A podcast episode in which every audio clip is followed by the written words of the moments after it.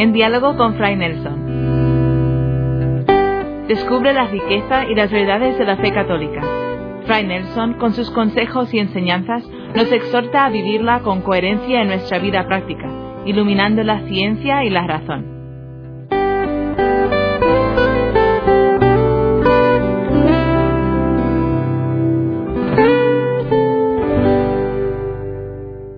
Cuando hablamos de la relación entre la Iglesia y el mundo, creo que nosotros, los católicos, a veces nos vamos a un extremo o al otro. A veces entramos como en una especie de complejo de culpa. Y es fácil entrar en complejo de culpa porque siempre hay muchas personas para recordarnos todo lo malo, lo terriblemente malo, escandalosamente malo que ha hecho la Iglesia. Entonces Alejandro VI, Julio II, los papas del siglo de hierro, la Inquisición, el caso Galileo. Siempre hay gente muy lista, muy ágil, muy dispuesta a echar por la cara ese tipo de cosas.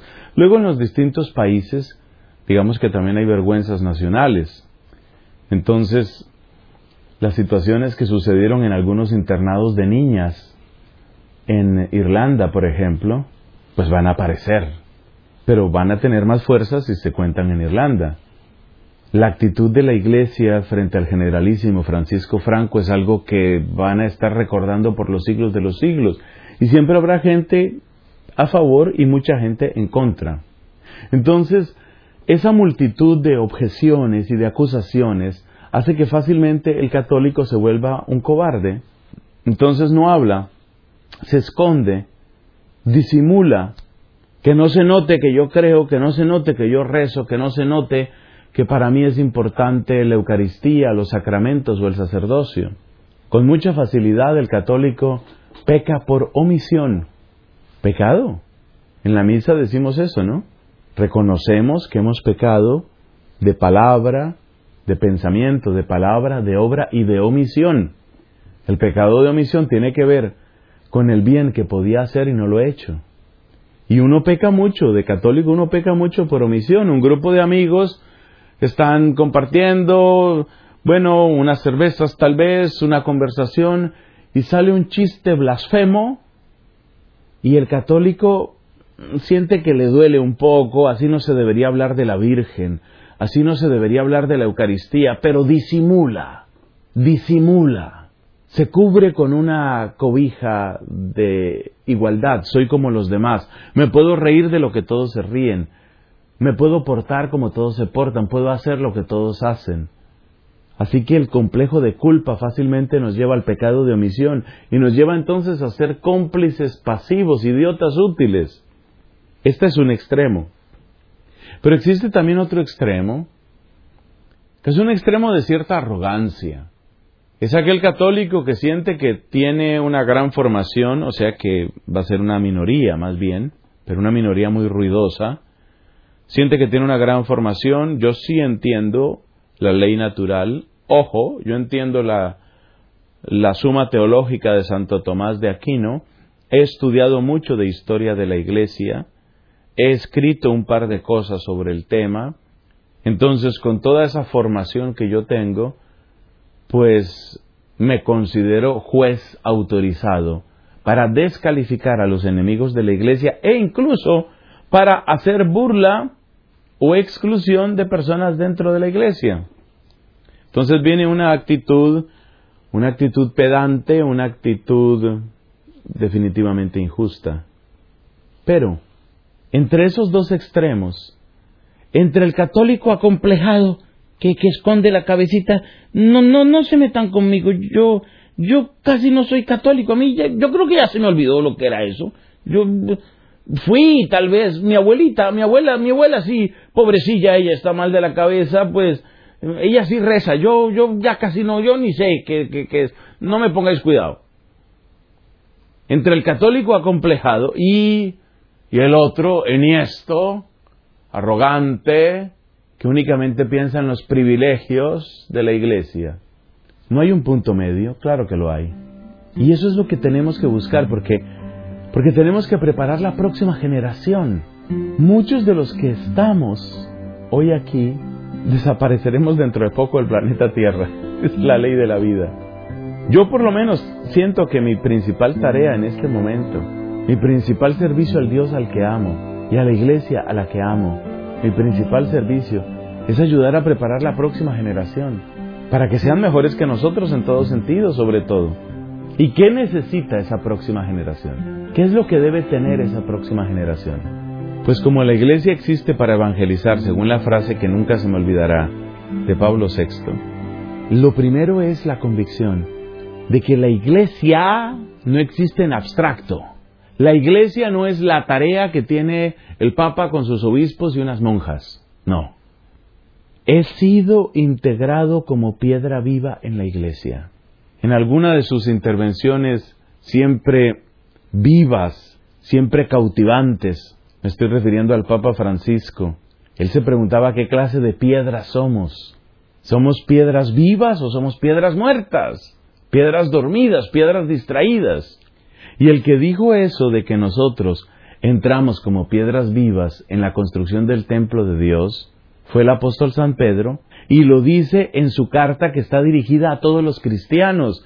Él no estaba refiriéndose a los diáconos o a las religiosas o a los obispos estaba refiriéndose a todos los cristianos. Entonces, vamos a dar unas cinco recomendaciones y la primera es esa.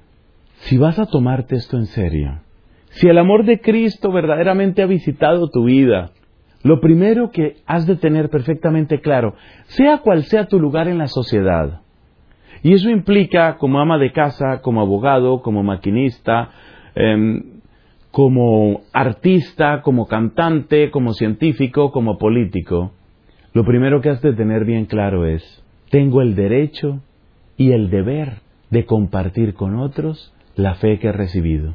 La pregunta va a ser, por supuesto, ¿cómo compartirla? ¿Cuál es la mejor manera de compartir? Esa es una pregunta muy importante, pero es una pregunta diferente. Por ahora, lo primero que debe quedarnos bien claro es eso. Necesito recuperar claridad sobre el derecho y el deber, sobre mi derecho y deber de transmitir la fe, de compartir la fe. Hay varias imágenes que creo que son bastante elocuentes para hablar de esto. Pensemos, por ejemplo, en una zona devastada por inundaciones. Es un cuadro que por lo menos este año se ha vuelto bastante común en muchos lugares de Europa y de otros sitios. En esas circunstancias, pues hace falta todo, vivienda, vestido, alimento, agua.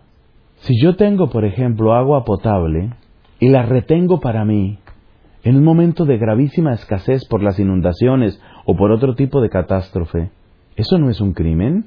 Retener para mí lo que puede aliviar la sed de otros, ¿eso no es un crimen? Retener el alimento que otros requieren no es un crimen? Lo dijo también el Papa Francisco en alguna de sus intervenciones, repito, siempre tan llenas de vida, siempre tan gráficas, siempre tan directas. La franqueza le adorna a este hombre de Dios. Dice él, la comida que botamos a la basura se la estamos robando a los pobres. Bueno, San Basilio decía una cosa parecida, San Basilio Magno, la ropa que se te apolilla en tu armario le pertenece al pobre. Si eso decimos de los bienes materiales, ¿qué diremos del tesoro de la fe? Entonces, lo primero, el primero de los cinco puntos que hemos de tener en cuenta es ese.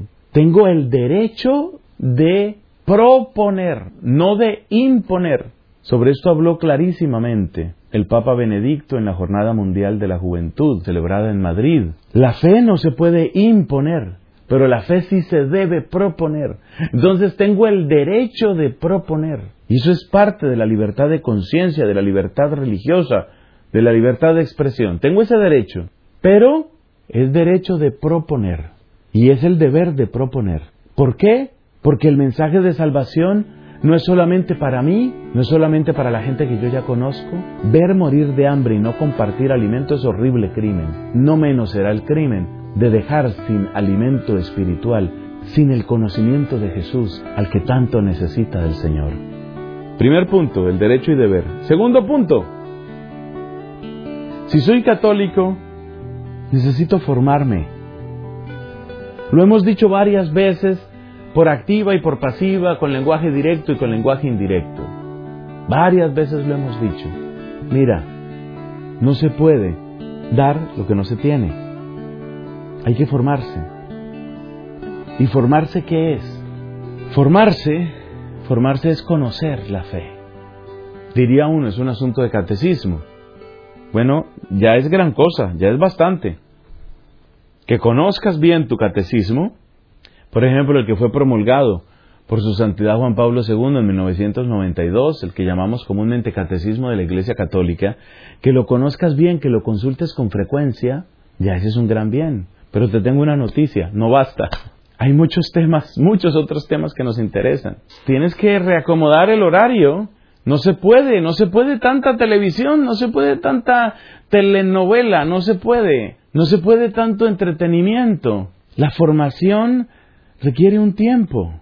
Y por favor, piénsalo bien, porque quizás muy cerca de ti, quizás en tu misma parroquia, quizás en algún lugar cercano, ya se están ofreciendo buenas alternativas de formación, muy buenas. Alternativas como por ejemplo buenos cursos bíblicos, pero busca los buenos cursos. Lamentablemente en la iglesia, ese es otro dolor. Resulta cada cosa, entonces averigua que el curso bíblico que estén dando ahí cerca de tu casa si sea de la Iglesia Católica, no vayan a llevarte para otra parte sin que te des cuenta. Y en segundo lugar, por favor, verifica, verifica bien que sea en fidelidad a lo que cree la Iglesia. Siempre te servirá de criterio el catecismo. Ejemplo, si yo voy a un curso bíblico y el profesor, que a veces es un seminarista, que a veces es un sacerdote joven, que a veces es uno que está recién doctorado y que cree que lo sabe todo, y ese recién doctorado viene a resultar diciéndote, mira, como milagros, historietas de esas, eso es, eso es basura. Realmente eso es un agregado que no le pone nada a la Biblia. Si esa persona ya empezó con ese lenguaje, no es. Eso no es. Entonces, formarse bien no solamente es escoger bien los contenidos, sino escoger bien los lugares. Tenemos que dejar sin asistentes los malos cursos bíblicos lamentablemente se dan. Tenemos que dejar sin asistentes los malos cursos litúrgicos, lamentablemente se dan. Hay que formarse bien con la doctrina sana, la doctrina de nuestra iglesia. Y en la duda, seguramente ya tienes unos cuantos sacerdotes que son buenos amigos tuyos, pero en la duda, además de esos buenos y rectos sacerdotes, siempre tu consulta al catecismo. No tengas miedo de eso. Esa es doctrina segura, es doctrina fija. Ah, ya sé que hay gente que te va a decir, no, pero esa posición tan conservadora, pues déjame decirte que hay algo muy bueno en ser conservador. Es que nosotros somos llamados a conservar el depósito de la fe. En ese sentido es bueno ser conservador. Una cosa es conservar y otra cosa es conservar congelado, ¿no? Nosotros somos llamados a conservar el depósito de la fe, no a congelar el depósito de la fe. Eso significa que hay una evolución, la que ha sido llamada evolución homogénea del dogma. Claro. Por ejemplo, hay gente que quiere que el Vaticano II hubiera querido que el Vaticano II nunca se hubiera celebrado. Hace poco estaba leyendo un artículo de un tradicionalista que decía, es que el Vaticano II rompe con 19 siglos de tradición de la Iglesia. Pues como ha explicado a saciedad el Papa Benedicto y muchos otros, no se trata de ninguna ruptura, se trata de una continuidad ante nuevos desafíos, en nuevas perspectivas. La Iglesia no puede seguir diciendo exactamente lo mismo de las mismas palabras cuando esas palabras han cambiado su significado. Yo creo que un caso típico es el caso de la usura.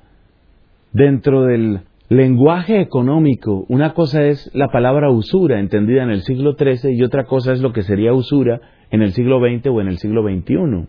Entonces, la sustancia de nuestra fe, el depósito de nuestra fe no cambia. Pero es evidente que hay términos y hay circunstancias que invitan a mirar de otro modo. Por ejemplo, lo de la pena de muerte. Es verdad que en teoría y en principio la pena de muerte puede encontrar su lugar en una sociedad. Eso es verdad, en teoría y en principio. Pero dado el mundo en el que estamos, no se ve ninguna razón para apoyar la pena de muerte. Y al contrario, hemos de destacar nosotros católicos por vencer esa humillación de la humanidad que es la pena de muerte. Dado el sistema penal y carcelario actual, y dadas las seguridades y garantías actuales, No parece haber ninguna razón, lo ha dicho Juan Pablo II, lo ha refrendado el Papa Francisco también. Entonces, llevamos dos puntos. Primero, recuerda el derecho y deber de transmitir la fe, que sea esa como la estrella que te orienta hacia dónde va tu esfuerzo. Segundo, hay que formarse, tener como gran referencia la palabra de Dios, por supuesto, el catecismo de la Iglesia, de consulta frecuente. Por favor, no caigas en lo que han caído varios amigos míos, que están esperando a que llegue el gran día en que van a empezar a leer el catecismo de la primera página a la última. Míralo más bien como un libro de permanente consulta. Pronto descubrirás que grandes secciones terminas leyéndolas. Búscalo, mira más bien al catecismo como un libro de permanente consulta, incluso con lo que dijo el Padre en la homilía, con lo que se propone en el curso bíblico en mi parroquia, con lo que están ofreciendo por internet la Universidad Pontificia de no sé qué, puede ser todo lo pontificia que quiera, hay que ver si su contenido corresponde a nuestra fe. Ahí llevamos dos. Tres. Punto tercero. Nosotros no somos administradores de una teoría. La fe es fundamentalmente encuentro. Es el encuentro con el Dios vivo, y a lo que tenemos que apuntar es aquello que dijo San Pablo, no vivo yo, es Cristo el que vive en mí. Eso quiere decir que cualquier esfuerzo de evangelización va a fracasar por la base si no va acompañado de una vida cristiana. Entonces la coherencia en tu vida cristiana, la manera de abordar y vivir tu vida cristiana, eso es. Eso es.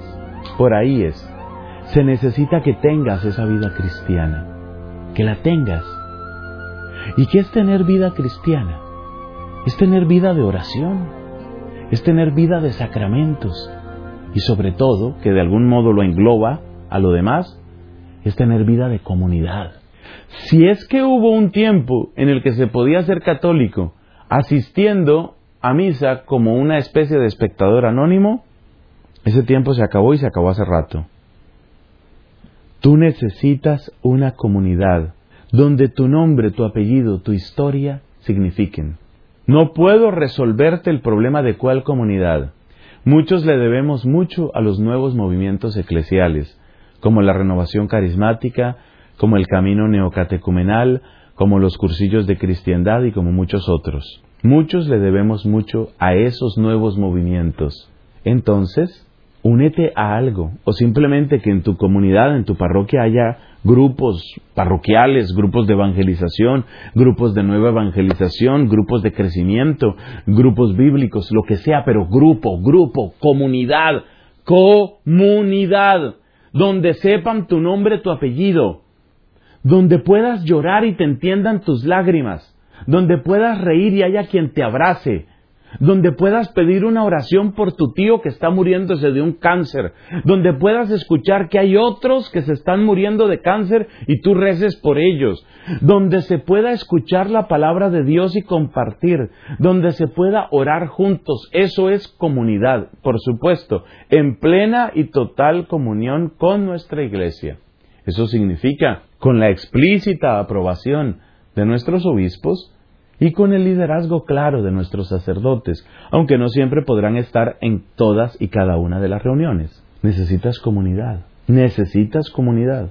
Entonces, a ver cómo va esto. El derecho y el deber de evangelizar, la necesidad de formarse, una vida coherente y además de la vida coherente, pues para eso vas a necesitar comunidad. Y nuestro último punto, ¿cuál va a ser? Para evangelizar también necesitas una gran sensibilidad hacia las circunstancias y el dolor de tus hermanos. Tú y yo conocemos a esta gente fanática, usualmente de otras religiones ocultos, que a toda costa tienen que convertirte como quien llena una cuota semanal o una cuota mensual. Tienen que convertirte. Y llegan ahí a convertirte y usted tiene. Así no es, así no es. Acuérdate lo que ya dijimos, es proponer, no es imponer, es ofrecer no es aplastar, es ofrecer. Pero ese ofrecimiento para quién tiene sentido? Para el que tiene hambre, para el que está cansado, para el que está roto, para el que está sufriendo. Si de verdad quieres servirle a Jesús, ten los ojos bien abiertos para esos, para el que está cansado, para el que está sufriendo, para el que tiene un problema. Allá en tu lugar de estudio, en tu lugar de trabajo, quizás por la calle, quizás un vecino, quizás alguien en tu propia familia el momento, el mejor momento para evangelizar será siempre aquel momento en el que la persona se estrella contra su propia limitación. Ese es el momento para entender, para acompañar. Ese es el momento para escuchar, para interesarse vivamente por esa otra persona. Y si hay ocasión, ese será también el momento de decir aquella palabra que quizás abre una puerta. Como el que ofrece, como el que dice, mira, a mí esto me ha traído mucha luz, a mí me ha servido, permite que te lo comparta. Esto es, esto es vida cristiana, esto es abrirnos a un testimonio, esto es dejar ese complejo sin caer en la arrogancia, esto es ser miembros vivos y piedras vivas de la iglesia, que comparten, que comparten con amor.